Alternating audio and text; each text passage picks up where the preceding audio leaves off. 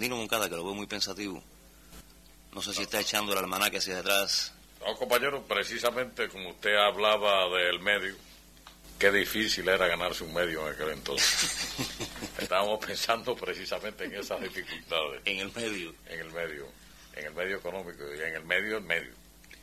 Eh, que, que la mayoría de las veces nos veíamos en el medio de la calle, porque lógicamente eh, nuestro trabajo respondía en aquel entonces a un interés de carácter comercial y si no se lograba el objetivo de vender o de ser un vendedor, pues nuestros servicios estaban siempre en precario.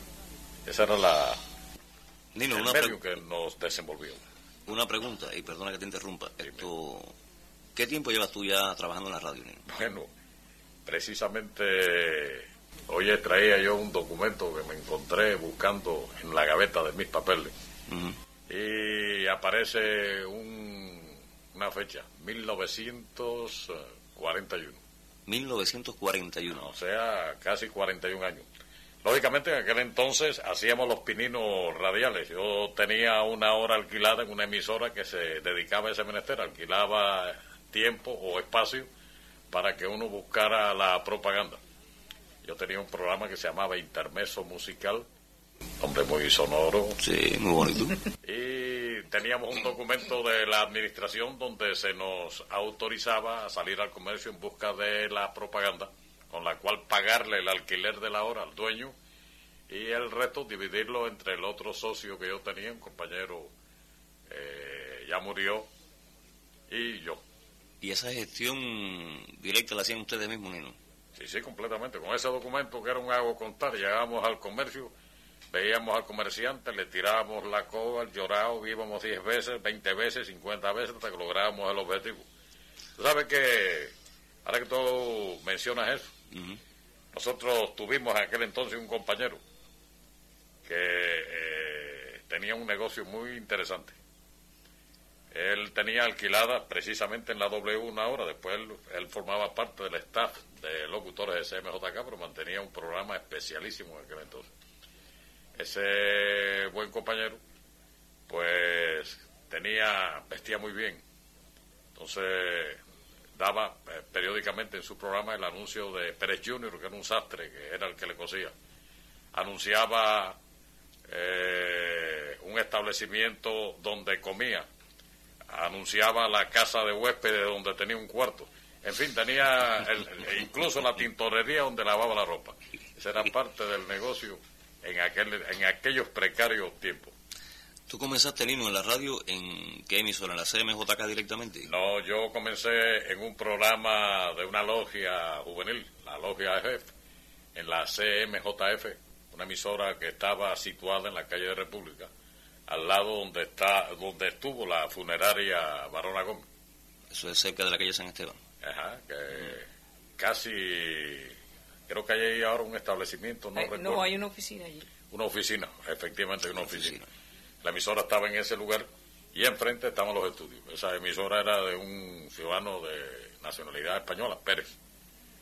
Eh, hacíamos, teníamos una hora eh, de la logia allí y yo hacía mis primeros pininos. Le agradé al dueño de la emisora, incluso nos pusimos a, empezó a hablar conmigo, a hacer grabaciones, grabaciones, menciones que se hacían directamente en placa, no como ahora que la hacemos en cinta, nos equivocamos 20 veces y la pulimos, ¿no? Ajá. En aquello era duro y sin careta, había que hacerla y si uno se equivocaba echaba a perder la placa.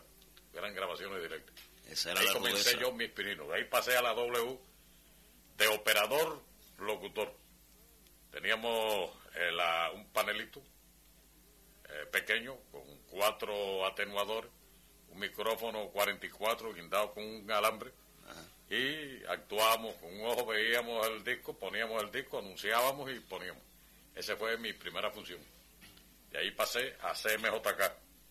En CMJK estuve varios años.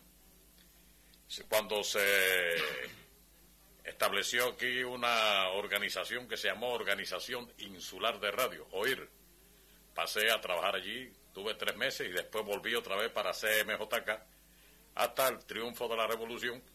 De ahí pasé a Cadena de Remonte hasta este momento. Quiero decirte que he pasado por otras emisorillas, como la CMJE, que estaba en los altos de la librería Rodríguez, ahí en la calle de Maceo, donde está actualmente una librería. Sí. Trabajé también en la emisora CMJQ de Nuevitas. Allí fui yo en mi carácter de... Sosa se ríe. Mi carácter de, de representante del propietario. Esa emisora estaba situada en la acera de Martí, lugar donde había un café, era propiedad también del dueño, Juan Figuera, ya fallecido. Parece que existe alguna anécdota por allí, puesto que Rogelio y Sosa se ríen. Pero antes que tú continúes, Nino, haciendo toda esta historia, vamos para después ya caer directamente en las anécdotas, propiamente dicho. Vamos a ir haciendo un, la verdad que nosotros nos reíamos en aquellas oportunidades, pero como aquella célebre poesía de, de Garrick, Reír llorando, ¿no? Teníamos que vivir una vida ficticia, porque la verdad que era duro el ambiente. Por ejemplo, el que suscribe comenzó eh, ya como asalariado, yo lo digo oficialmente en la CMJK, por 25 pesos al mes. Yo era productor, escritor, director de, un de parte del grupo dramático y actor. Esas cuatro facetas de la, de aparte de la animación y locución, por 25 pesos. Por 25 pesos. Ese es el comienzo. Hay compañeros operadores que ganaban eso.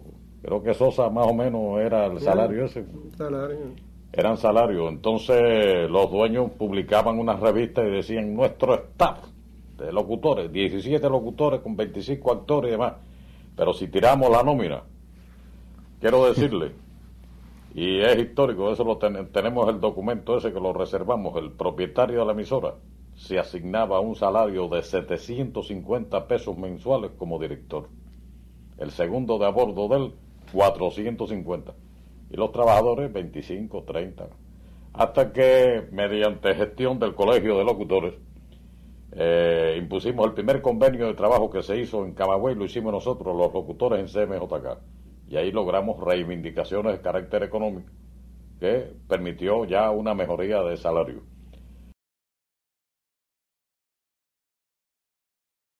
Ya dentro del proceso de intervención de las emisoras por el Ministerio de Comunicaciones ya en el periodo revolucionario, nuestro salario ascendía ya a 180 y pico pesos.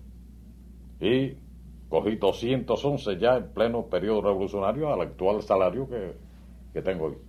Así que en la etapa aquella de, de nuestra juventud y radio, el salario pues era en proporción inversa al trabajo que he realizado.